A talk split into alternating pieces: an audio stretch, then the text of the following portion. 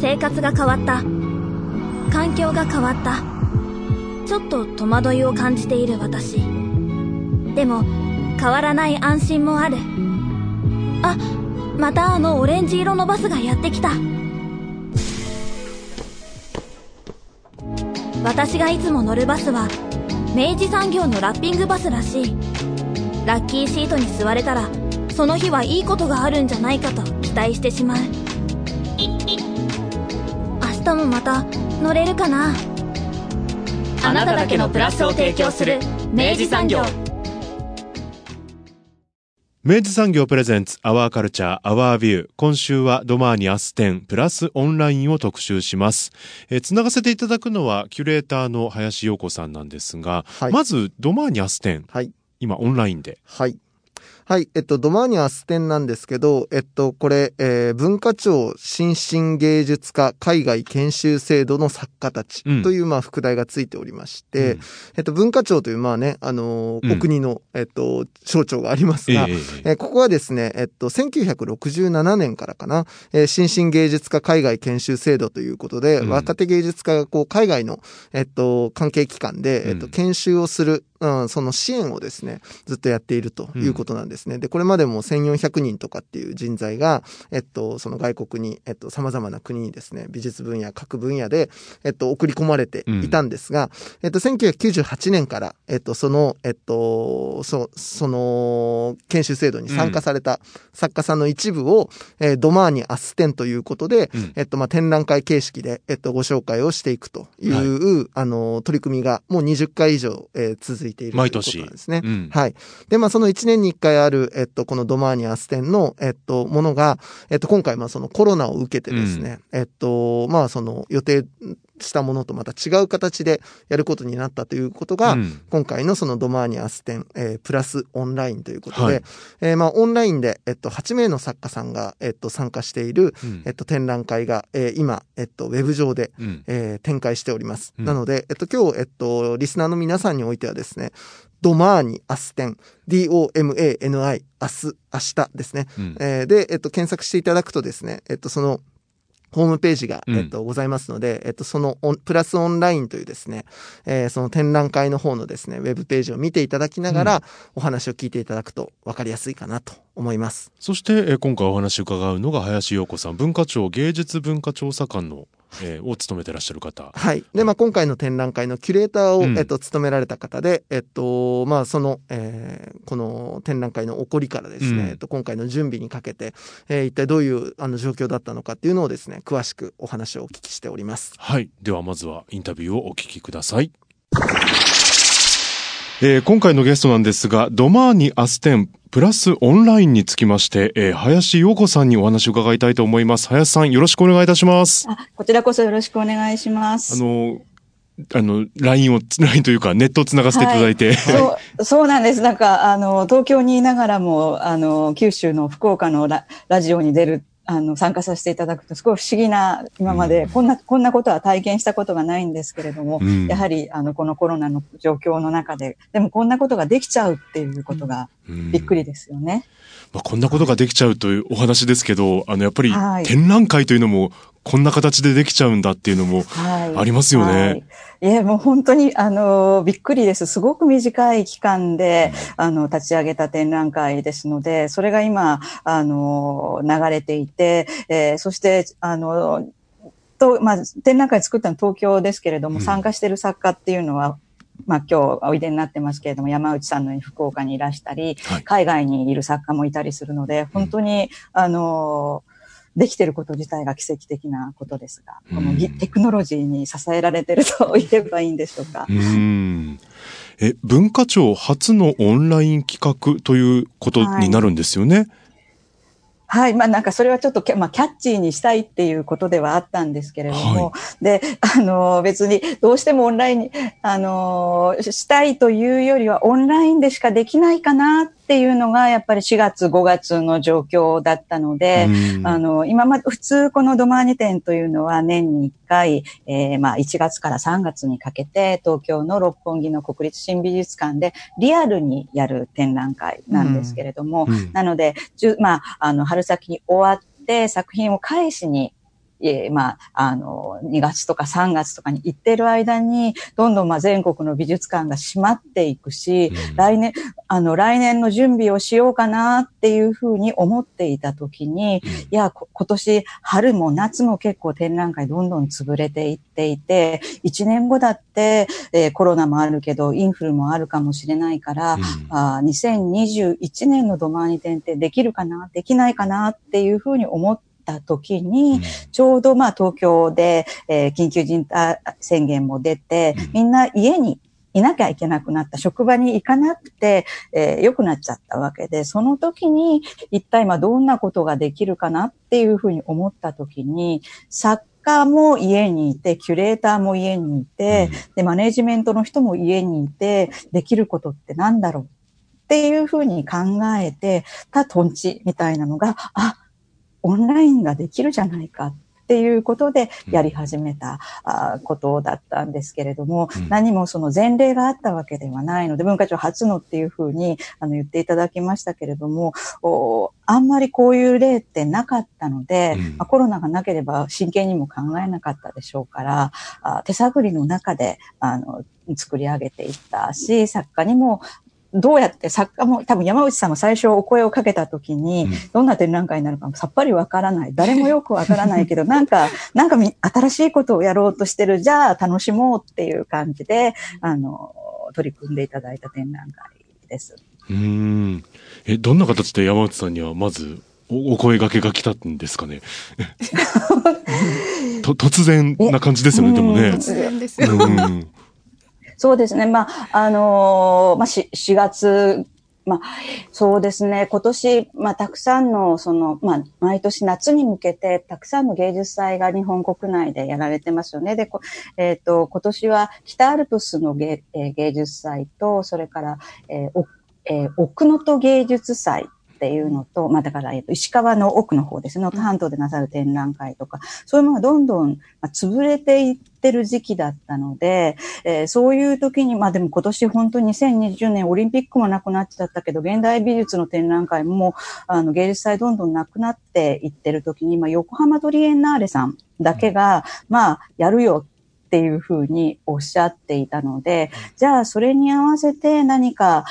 あの、やるといいかな、側面支援みたいな感じでやるといいかなっていうふうに思ったので、7月からまあ10月、まあ、最初横横浜トリエンナーレの会期に合わせようと思いましたので、うんそういう意味でも4月に着想して、5月に大体考えて、で、5月中に作品集めて、6月はテクニカルに編集して、7月から始めるっていうことだったので、多分作家はもうほぼほぼ運動神経のようでどうしますか？何かありますか？やりますか？即決みたいな、あの、感じではあったんです。で、ただやっぱりリサーチの期間がほとんどなかったので、これまでやっぱり私自身、そしてその、まあ、ドマーニ、まあ、後でドマーニが何かっていうこともご説明しなくちゃいけないと思いますけれども、ご縁があった作家だからこそ、こうキャッチボールがしやすかったということがあって、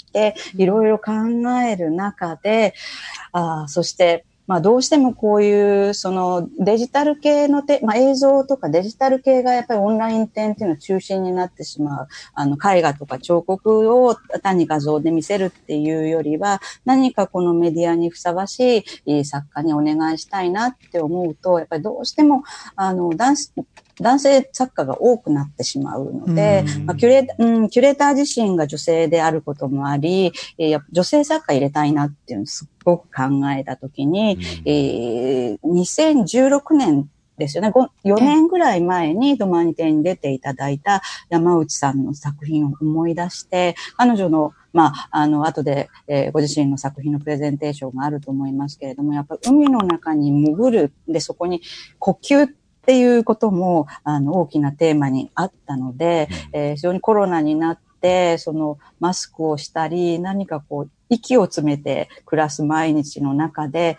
あ、そういえばそういう作家がいたなっていうふうにご連絡を差し上げたらば、想像以上の作品が、まあ、うん、バンって出てきて、あ、やっぱり山内さんでよかったっていう 感じだったのであります。はい。まあ、初の試みというのもありますので、その、あの、おっしゃる通り、こう、手探りの部分も多かったとは思うんですけど、うん、まあ、でもそれにしても、このスピード感で出来上がっていくっていうのは、すごい奇跡的なものすら感じてしまうんですけど。奇跡的ですね。でもそれはやっぱりさ、あの、皆さんもそういうご経験だったかもしれませんけれども、その家にいたっていうのがで、でら、すごく大きくて、普通の、まあ、普通に出勤をしていたりしたら、ほ、まあ、電話に出たり、もっと他のことがみんないっぱいあっただろうし、えー、この仕事だけに専念ができなかったんでしょうけれども、えー、特にその4月から5月の間、まあ、連休を挟んでいて、で、普段だったらみんな、あの、海外旅行に行ったり、あの、山に行ったりとかしている時間に、おそらくみんな家にいるだろうと。うん、で、なんか考えてるだろうっていう、ものすごい集中の時間があるっていうのをお互い認識があったので、とにかく4月中、連休に入る前に、作家に、まあ、あの、網をかけて、今こんなこと考えてるんだけど、何かできますかっていうことで、あの、でもやっぱり皆さんそのコロナに出会うことによって、、そのステイホームしながらも、あの、制作に集中さ、思考がさ、あの、集中していたところがあったと思うので、うん、やっぱりプロ、プロの作家っていうのはこういう時に、なん、なんていうのかな、運動神経、うん、瞬発力が、うんってあるんだなっていうふうに、最終的にまあ選んだのが山内さんを含めて8人の、まあ、作家だこれあの、ちなみに改めてですけれども、このドマーニ展っていうのは、もともとその年に一回あっていた、はい、えっと、まあその企画性のある展示だったっていうことですよね。うん。はい。そうなんです。あの、なんでこれドマーニって何ですかって、ドマーニアス展っては明日っていう意味、明日明日展っていうことなんですけど、はい、で、なんでま、なんでまた、あの、イタリア語なんですかっていうふうに 聞かれるんですけど、これは私が決めたものではなくて、あの、1998年から、あの、始まっている展覧会で、もうだから、あの、リアルな展覧会を22回、やっているんですけれども、うん、えっと、まあ、それ、前段があって、その文化庁が1967年からやってる、もう50年以上の歴史のある、うん、えー、新進芸術家海外研修制度っていうのがあるんですね。その、まあ、30代を中心にした若手の芸術家の方、別に美術に限らなくて演劇とか音楽とかそういう方々に、えー、1年間から、まあ、複数年3年間ぐらい海外で、えー、留学をしてきてもらう。その大学に行くのではなくて、ある程度もうあのキャリアを持って、プロとしてのキャリアを持った人たちに目的を持って海外で研修をしてきてもらうっていうことを国がずっとサポートをしてき、えー、たんです。で、最初の30年間っていうのは、あの、あのお金上げっぱなし、うん、あの経験しっぱなしっていうことで、まあ、個人の中に蓄積をされていって、キャリアアップされるとか、そういう感じがあったとすると、まあ、90年代になって、それは、あの、福岡でも、まあ、福岡アートトリエンナーレが、まあ、だんだんやっぱ現代美術に、あの、関心がシフトしていって、うん、私も、あの、1995年にオープンした東京都現代美術館っていうところに勤めていたんですけれども、もともとね、90年代は勤めていたんだけれども、だんだんそういうふうになってきたときに、海外研修をしてきた人たちに何かその成果発表をしてもらう展覧会やった方がいいんじゃないか。今まではすごく古的に終わってた。いいことがあっても悪ても、その人だけの経験値に終わってたとしたら、あまあ、あの、皆さんにその経験を見てもらう機会があってもいいんじゃないかっていうことで、うん、えー、始まった展覧会で、えー、多分、美術も音楽も全部加え、1年に100人ぐらい、まあ、送り出してるんですけれども、あの、もっと日本がまず60年代とか70年代少なかったんです。でもやっぱりバブルバブル以降は100年ぐらいあの年に出ているわけで、全員が全員こういう展覧会に出れるわけではないんですけれども、うん、で、その、あのー、皆さん、まあ、美術だとあんまりご存知ない作家が多いかもしれないけど、例えば演劇だと野田秀樹さんとか、あの、演出の方結構多いし、野村萬斎さんもいら、もういらしてますし、映画だと、あの、寝ても覚めてもの、滝口隆介さんとか、あ、沢、浜口隆介さん。はい、浜口さんです、ね、ああいう形で結構ね、あの、皆さん、あーって思う人の履歴を見てたときに、かあの、海外研修、あの、新進芸術家海外研修制度っていうのを使って、えー、いってらっしゃる。それぞれの中で、やっぱり若手の有望な人っていってらっしゃると思うので、そうやって、あの、皆さんの好きなこう文化人っていうのかな、こう、あの、見てると、あの、今回、あの、楽しむきっかけになると思います。で、美術はやっぱりすごく、あの、人材バンクになってると思うので、うん、えー、2000年以降に出てきてる、あの、主要な作家っていうのはやっぱ結構この作あの制度をあの利用されている方が多いので、あの、まあ、えー、よくその、ベネチアビエンナーレってお気になったことがあるかもしれませんけれども、まあ、あの、美術界の、現代美術界のオリンピックみたいに、言われますけれども、うん、あれも、あの、例えば塩田千春さんとか、それから岩崎隆弘さん、うん、それから田中幸喜さんなんかも、みんなこの制度を使っておられるっていう意味では、本当にこう、あの、若手作家の登竜門っていう感じで、うん、えー、それからさっきちょっと言ったかもしれない横浜トリエンナーレとか、越後つまりとか瀬戸内芸術祭っていうようなところでも出てる作家の実はかなりの部分っていうのはここのとあの経路を通ってくださって、えいまして、えー、まあその、そこの中で、えー、興味はある作家に、まあドマニ店に出ていっていただいているっていうことで、まあ明日、イタリア語で明日っていうテーマですけれども、まさにその次のステージに上がっていく人たちに出ていただくっていうことで、最初の10年間は東京の、まあ、新宿のにある、えー、統合政治美術館で、えー、やっていたんですけれども、えー、2011年に六本木に国立新美術館ができましたので、えー、そこに移ってすでにまあ10回ぐらいやっているんですけれども、すごいまあ国立新美術館いらした方、あの、お分かりだと思いますけれども、天井が高くて、ものすごいもう2000平米の展示室、まあ10人ぐらいの作家に出ていただく、あの、大変大規模なあ展示ですので、山内さん大変ね、ご苦労されたと思います。その、まあ大きなステージを経験されることで、さらに、あの、次のステップにお、あの、個展をするとか、海外での展覧会にっていうことで、あの、みんな進んでいかれる、まあ、インストラみたいな展覧会なんですけれども、で、一方で、そのすごいややこしいんです。ドマーニプラスっていうちっちゃい、まあ、あの、比較的小規模な展覧会もやってたんですね。っていうのは、うん、その神美のように、あの、大きい空間だと向いてない作家ってやっぱりいるんですよね。うん、工芸とか、あの、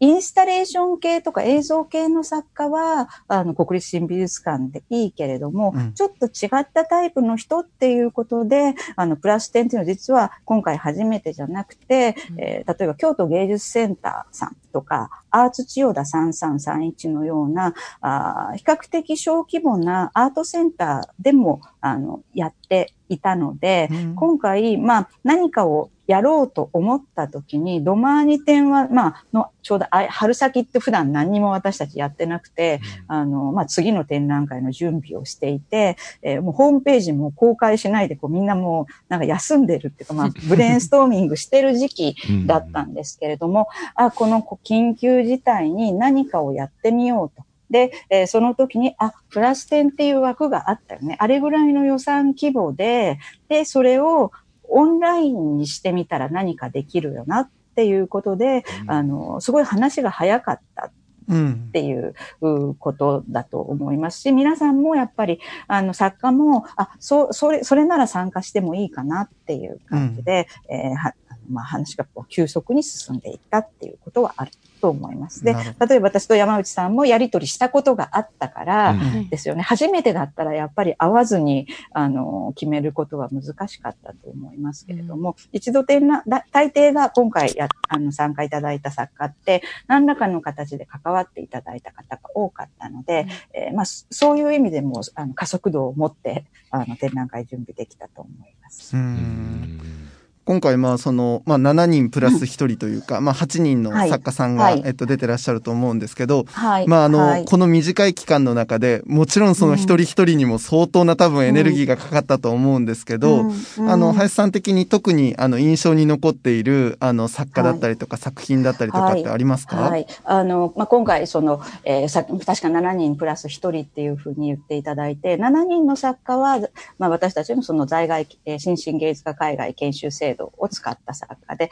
お一人、青山悟さんというのは、えっと、ご自身の、まあ、あの、お金であの海外経験がすごい長い方だったんですけれども、まあ、まあ、時々そういう、あの、ゲスト作家をテーマによって入れるふうにしていたんですけれども、今回やっぱり青山さんが、えー、まあ、えー、ロンドンとシカゴのアートスクールで勉強した人で、男性なんですけれども、表現メディアはミシン、ミシン刺繍、機械刺繍なんですね。うん、絵画でもなくて、彫刻でもなくて。なので、えー、非常に重要な作家なんだけれども、なかなか現代美術のこうこう最前線に出てこない感じの方ではあったんですけれども、4月の4日からエブリデイアートマーケットっていうプロジェクトをなさっていて、うん、えー、ご自身が作ったた、たある種のこう、まあ、ステイホームの中のクロニクルですね。今日あった出来事を、その、今日のうちに刺繍にして、えー、それを、えーえー、ホームページにアッ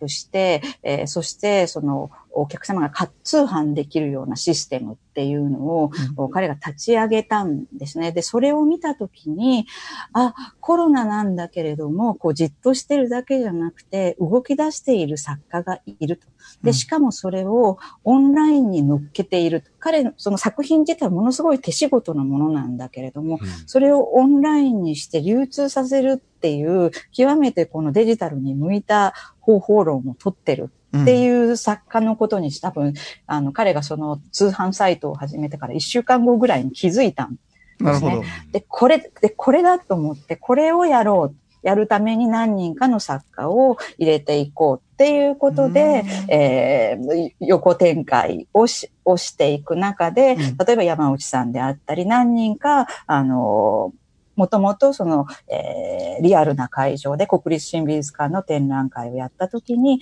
えー、心に残っていたり、もしかしたらこのコロナの状況の中でいろいろ考えてるんじゃないかなっていうふうに、え思った作家たちに、えまあ、それが田村雄一郎さんであったり、加藤翼さんだったり、現代美術でお詳しい方だったら、本当に、あ、ここのところの、えビエンナーレ、トリエンナーレの、まあ、国内外結構常連になってきてるような人たちに、まあ、あの、声をかけてみたらば、やっぱりみんな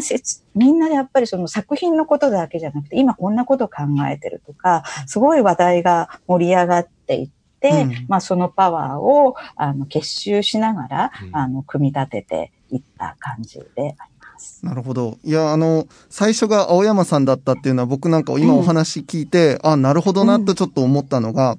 あのー、あの作品自体が非常になんて言うんでしょう、あの、彼の一つの営みとしてのなんか制作みたいなものが、すごい表彰されてあって、で、やっぱその作家ってどこまで行ってもやっぱその制作を続けるっていうことが、そのまま自分たちの営みを支えるっていうことになるし、で、それは一方でミシン作業みたいな、いわゆるその労働的な性質もあると。なんだけど、それが、えっと、新しい日常をまた生み出していくんだっていうような、なんかそういうようなメッセージ、僕は非常にだから前向きなメッセージを捉えたんですね。だからあああなってしまうと、今、あの、青山さんってああいう作家なのかなって思う人もいるんですけど、実は青山さんは全くああいう小売りみたいなことはしていなくて、あの、もっと大きなリアルな作品を作って、水間アートギャラリーって、まあ東京の結構現代美術のスターギャラリーで出していたわけですけれども、はい、で、生活とスタジオが全く別だったんですね。だけれども、コロナになって、で、彼はスタジオにあったミシンを自宅に持ち込んだ。だそっからその生活と制作が重なった時に初めて、ああいうリアルな、あの、クロニクルを始めた。今、だから、青山さんってああいう政治的な、あの、リアルタイムの作家だっていうふうに思っ思い始めた人もいらっしゃるんですけど、これまでの彼って結構、ロンドン生活が長いので、19世紀のビクトリア朝時代の労働とか、うん、かウィリアム・モリス的なあテーマとかをやってきていて、うん、こんなことやる人だと思ってなかったんだけれども、うん、やっぱり海外生活が長くて、まあ、あの、ちょうど、えー、先、あの、8月の末に、えっと、青山悟さんともう一人の出品作家の小小金沢武人さん、小金沢さんも、えっと、ベルリンの生活が長い方なんですけれども、うん、お二人のやっぱり対談をアップしたときに、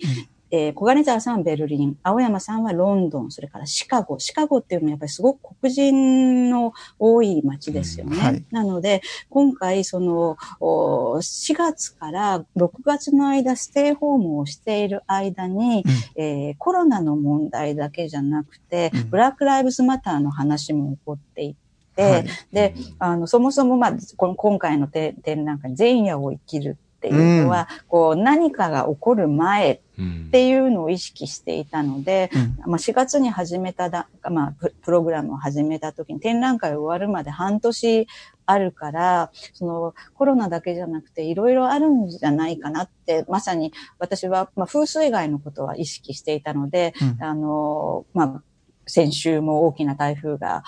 九州にね、来たところでありますけれども、毎年やっぱりこの時期って、その風水害で川が決壊したりっていうことが、あの、ますますひどい状況になっていたりするので、いろんなことの前夜になるだろうっていうことを、うん、その、青山さんと、まあ、小金沢さんという、まあ、それぞれ10年近く海外経験を持った人たちから、まあ、引き出すことができ、かつそのな、まあ、話題の中で、その、みんなやっぱり、えー、3.11のことをまあリアルに思い出すわけですよね。うん、えー、だから今私たちはそのコロナの時代を生きているけれども、ポスト3.11だし、あと、ま、ちょっと年齢、あの、今回の8人の作家だと10歳ぐらい年齢差があるので、えー、小金沢さんや青山さん、1970年代の半ば以前に生まれてる人は、やっぱり、えー、ニューヨーク等々での、まあ、あの、9.11の2001年のこともご記憶であったりして、うん、常に何かこう、カタストロフがあった。うんあ状況の中で、えー、アーティストがどういうふうにものを作っていくかっていうのをやっぱりすごく考えておられて、うん、ただやっぱり若い時にはそういうカタストロフに出会った時に自分がフリーズしま、してしまって何にも作れない時間が長かったと。うん、あの、9.11の時も3.11の時も、うん、もうその、せ、もう自分自身がううつうつしちゃって、ものづくりができなくなった。うん、その、具体的にその、あの、地震にで被災したとか、そういうことではなくても、あの、作家としてものが作れなくなっていた時期が多長かったからこそ、うん、今回はある程度、まあみんな40、お二人とも40代、50代近くなってきている中で、今回は何か作れる、作ろうっていう強い意識のもとで、うん、まあ、やってくださって、実は今回8人の中で、まあ、新作っていうことでは、キャリアの長い作家が、まあ、チャレンジしてくださって、それは私にとってはすごくびっくりで、あの、展覧会最初お声をかけたときに、皆さん、旧作でもいいですよ。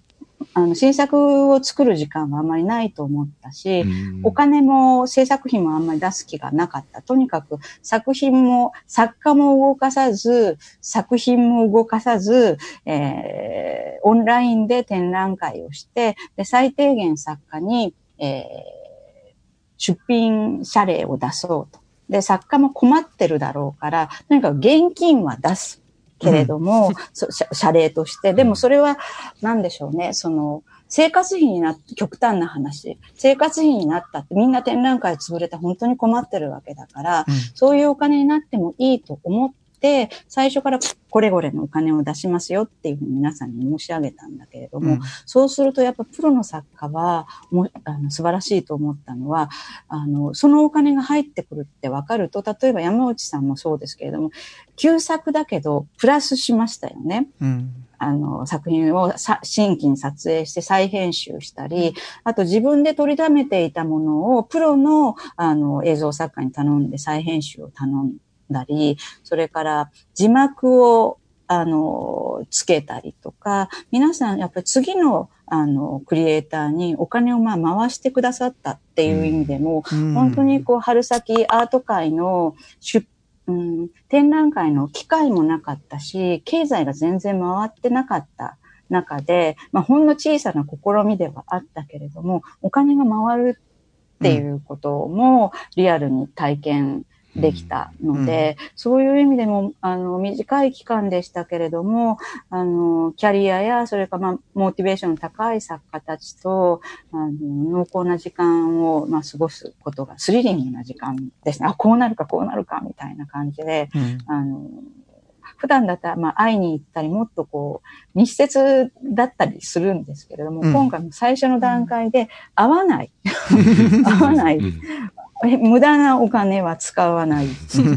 っていうことでやった結果が、まあ、この、ある種のやっぱり、さ、さ、あの、みんなディスタンスがああったんですよね。だから8人の作家もあ会ったことがあってないいいわけで、普通のあのグループ展だったらやっぱり最初のオープニングとかみんな会うわけですね。はい、で、えー、ですけど、それも全くない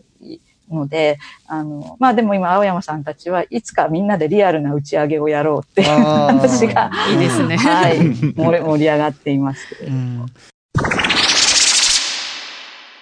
いや、今回の展覧会のテーマもやっぱその前夜っていう、やっぱ非常になんか象徴的な、うんはい、あの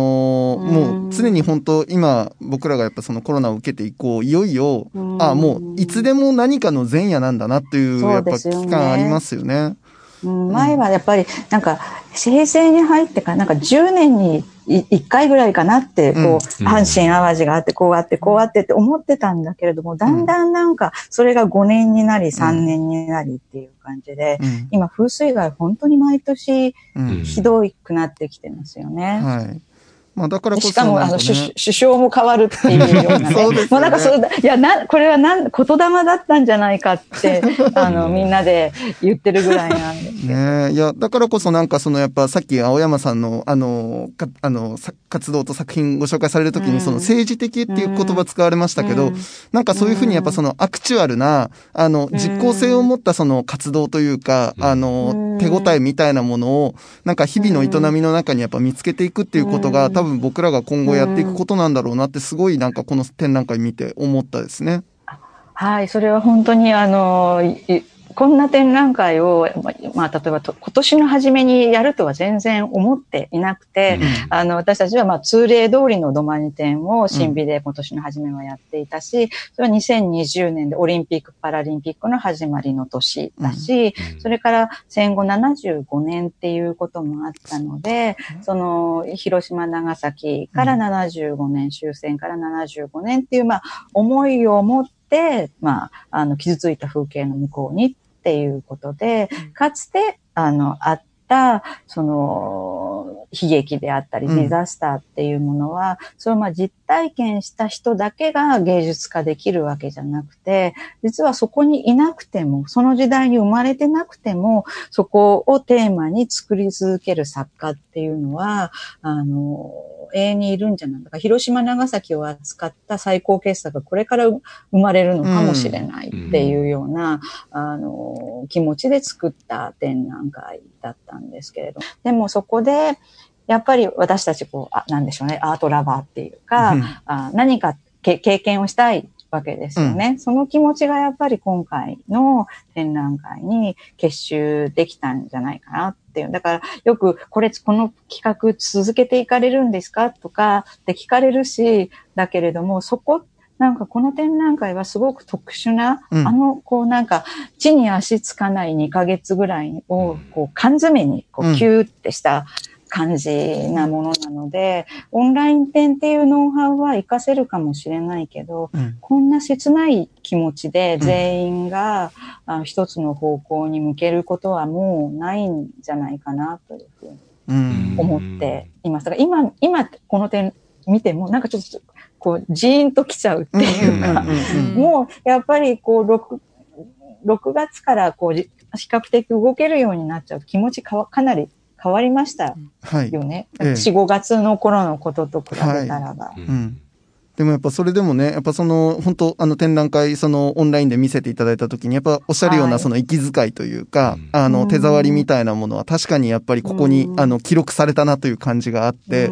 あの、本当に、あの、多くの人にこれ見てほしい展覧会だなとつくづく、はい、はい、思ってます、ね、ありがとうございます。あの、オンライン展っていうと結構オンラインカタログみたいなものとかね、あと、えっと、4、5月のあたりはもう展覧会出来上がってるんだけど、人入れられないからっていうことで、無観客で 3D とかで撮ってみたいな、あの、展覧会って結構、で、オンライン展っていうの結構あったんですけれども、うん、私たちそういうものじゃないものを作りたいっていうふうに思ったので、うん、今回は8人の作家と、プラス、その、えっと、グラフィックのデザイナーとウェブデザインお二人入っていて、お名前も出しているんですけれども、やっぱり彼らの作品でもあるっていう、うん、あの、今回は横に展開するんですよね。うん、普通やっぱり、あの、オンラインのものって縦に、あの、てかまあスマホで見ることを想定して作ると、うん、その縦展開が多いとしたらば、その、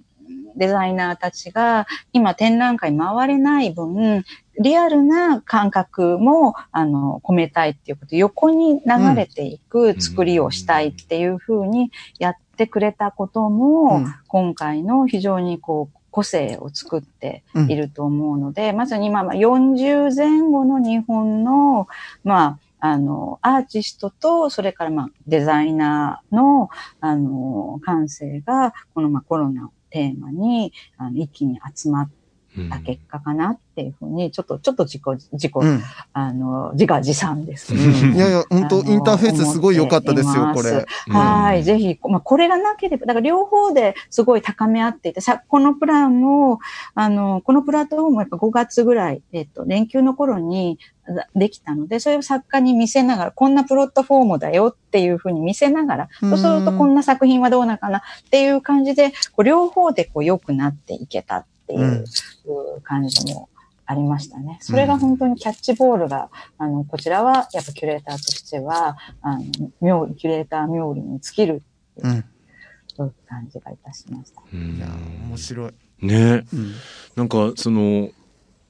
だからこそこう生まれたものであるんでしょうけど、うん。うん、まあだからこそもうこれはこのままでまたそれこそ明日にっていうこう感覚が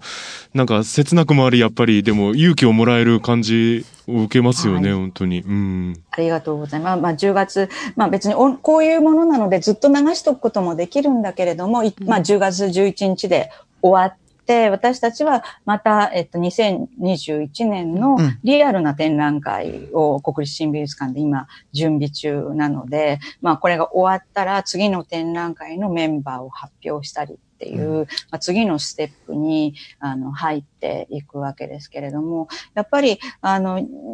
一年明けて、年明けにコロナをテーマにやるよりは、やっぱりこの春先に、この夏にこのテーマで展覧会やれてよかったなっていうふうに思っていて、うん、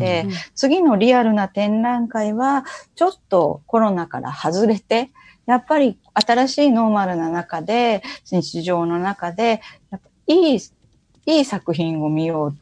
うっていうふうな、うん、ちょっと日常感に戻った展覧会を今度は、うん、まあ、あの、国立新美術館でやろうかなっっていうことで、まあちょっと、あの、いろんなタイプの作家が、あの、いますので、えー、そういう意味で、あの、このドマーニっていうのは、まあ、国立新美術館と、それからまあこういう、えー、オンライン展も持ってますし、実はこれ国立新美術館のキュレーターがやってるわけじゃなくて、私は文化庁のものですけれども、すごいこう、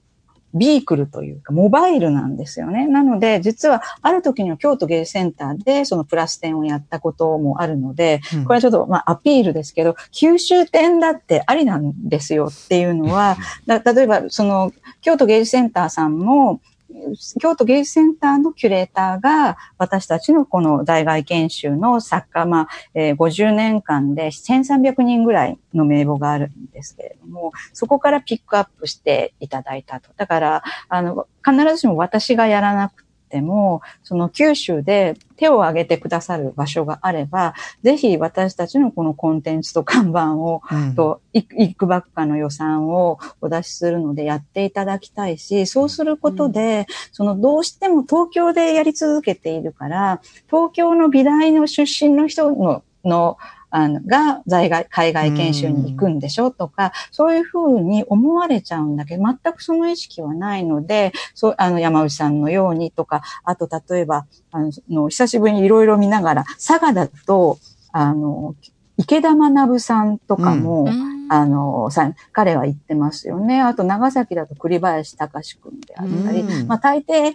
結構、東京の美大に行っちゃってるっていうのはあるんだけど、全然、あの、どこのに住んでようが、この制度にはアプライできるので、うん、かえって、あの、この、なんていうのかな、ドマーニ店が地方開催っていうのは私たち望んでいますので、うん、ぜひぜひ、あの、近い将来、うん、あの、ロマンに九州店が実現するきっかけにも、まあ、こういうことができるといいなっていうふうに思いますし、まあ、今回これ、でも声をかけていただいたのは、やっぱオンライン店だからだと思うんですよね。うん、普段、やっぱり東京でしかやってないから、取材してくださっても東京のラジオ局であったり、うん、新聞も首都圏だけとかっていうのがあったとすると、うん、今回オンライン化することで、で完全バイバイリンガルにした、うん、でれども、それはやっぱり海外からアクセスしていただけるっていうことを相当意識していたので、当然ながら、その中国、韓国、台湾、っていうのもあるんですけれども、インドとか、あとまあ作家によってお一人今回ベルギーベースの作家が奥村ゆきさんいらっしゃいますし、あと例えばその、えっ、と、山内さんのようにかつて留学していた場所とご縁があるっていう方もあるので、実はリアルな空間で東京でやっていたら来る人と、うん、おそらく同じもしくはそれ以上の数のお客様が会期中にこの展覧会を見てくださることになるので、うん、その、この制度ではこの展覧会のアピールにもなったと思うし、こう日本の作家のあの今っていうのを見ていただける機会にもなったんじゃないかなっていうふうに、うん、初めてやっぱ今、あの東京あというか場所性をから解き放たれる経験っていうのも、今回やっぱオンライン展の魅力かなっていうふうに思いました。いや、まさしく、あの、福岡から繋がしていただいたのもオンライン展だったからこそだし、あの、僕もそれのおかげで、こうやって素晴らしい作品をやっぱ見れたのは本当に嬉しいし、はい、あの、それをみんなに紹介できるっていうのもすごい、あの、誇らしいので、はい、あの、はい、目いっぱい、あの、これ伝えていきたいと思います。ありがとうございます。はい。いや、でも、林さんご自身としてもやっぱり、それこそ、まあ、ね、3.11、9.11あって、うん、コロナがあって、ご自身も多分その都度多分、心がこうちょっと疲れてしまうところもあったんじゃないかなって思うんですけど、そね、それでもこんないろいろ考えていただいてっていうのが、すごいなって普通に思っちゃいました。ごめんなさい。ありがとうございます。でもそれはやっぱりこの、あの、この間、青山さんや小金沢さんと、あの、との対談に、あの、付き合ってみて、私も彼らの世代に近いので、やっぱり、まあ、阪神淡路関西の出身なので、阪神淡路の大震災も記憶にあるわけなので、うん、やっぱりその時は、もうその研究であったり、政策であったり、その、もうやっぱりそこは手手に手がつかなくなっちゃうわけですよね。うん、だけどやっぱ年を重ねることによって、、まあ、あの、経験値があるから、今回、えー、こういったことを、まあ、やってみようと思ったし、で、今回、若い作家は、旧作を何らかの形でアレンジして、山内さんのように出して見えたけれども、その、そういうこと、今回のコロナの経験が、今出てこなくても、10年後、20年後にのその作家の制作に現れてくる可能性ってやっぱりあると思うので、うん、あの、普段のドマーニ展は、ある程度世代が揃うんですね。うん、あの、近年、あの、海外研修から帰ってきた作家を、こう、マーケットのように見せるっていう、あの、さまあ、旬なところを見せるっていうのがリアルな展覧会の趣旨だとすると、今回、まあ、テーマ展だったこともあって、年齢層が、キャリアが結構幅があったので、うん、やっぱり、それ作家の資質もあるけれども、その、なんでしょうね、アート界さ、まあ、20年生と10年生の、やっぱり違いっていうのも見えてきたので、今後も引き続き、その山口さんだったり、次の世代の作家たちを見ていく中で、あ、ここにまたつ、あの時の経験が出ているなっていうことが、うん、あ見える日が来るんじゃないかなっていうふうに、あの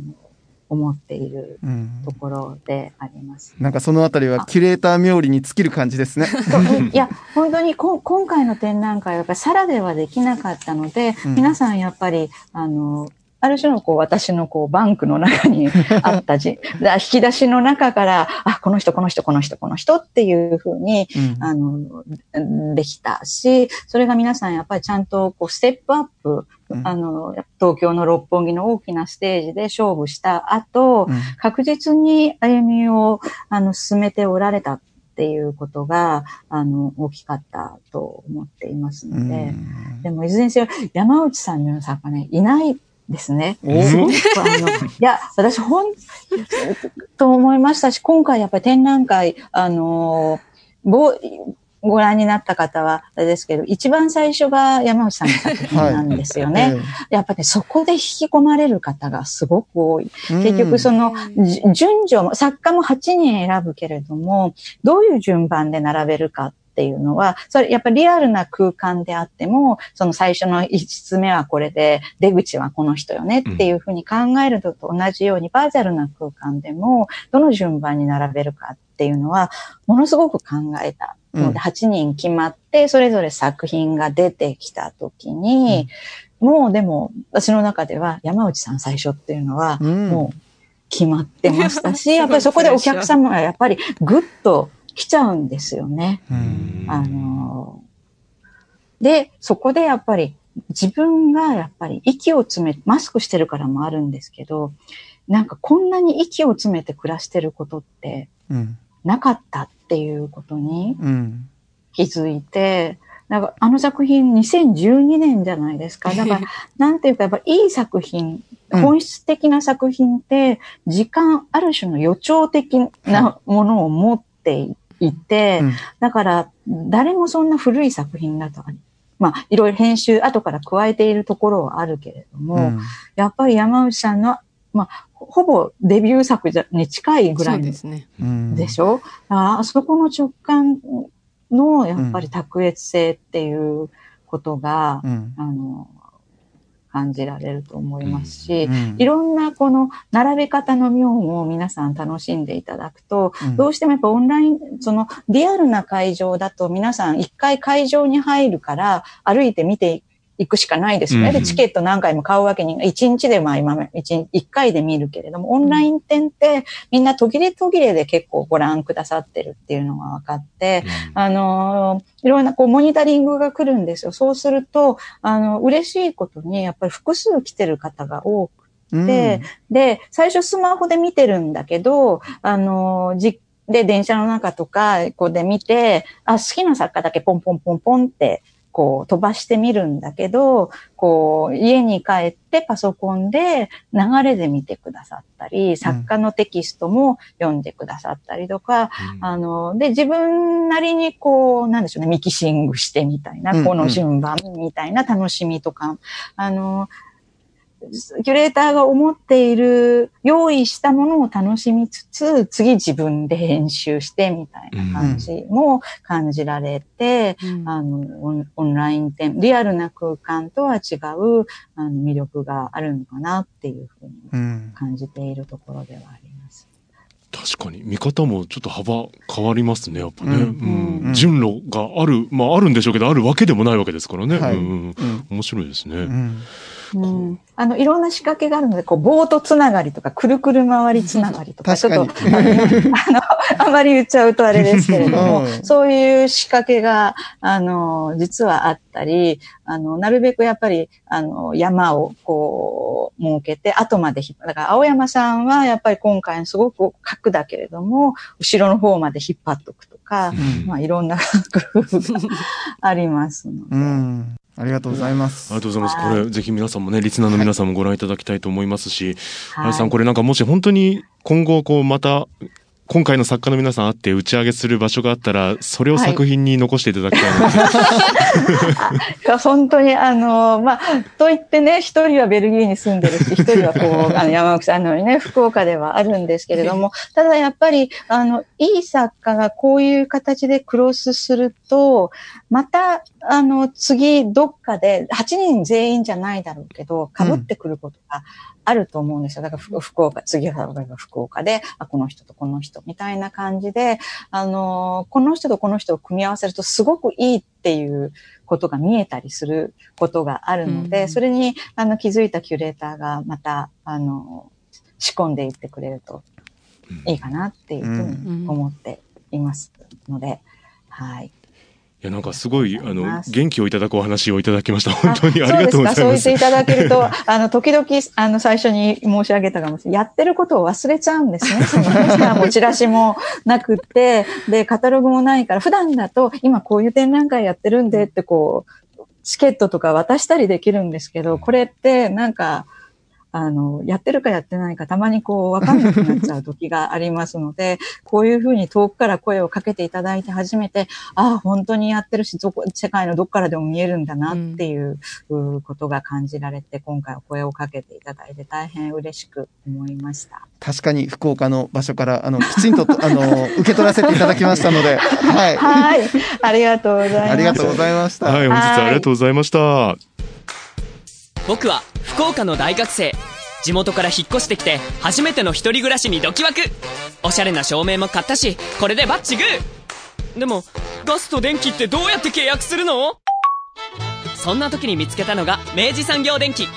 手続きは簡単。明治産業電機。工事だって不要。明治産業電機。賃貸マンションでも OK 明治産業電機。最高かよ。明治産業電機これからもよろしくお願いします。明治産業電機。あなただけのプラスを提供する明治産業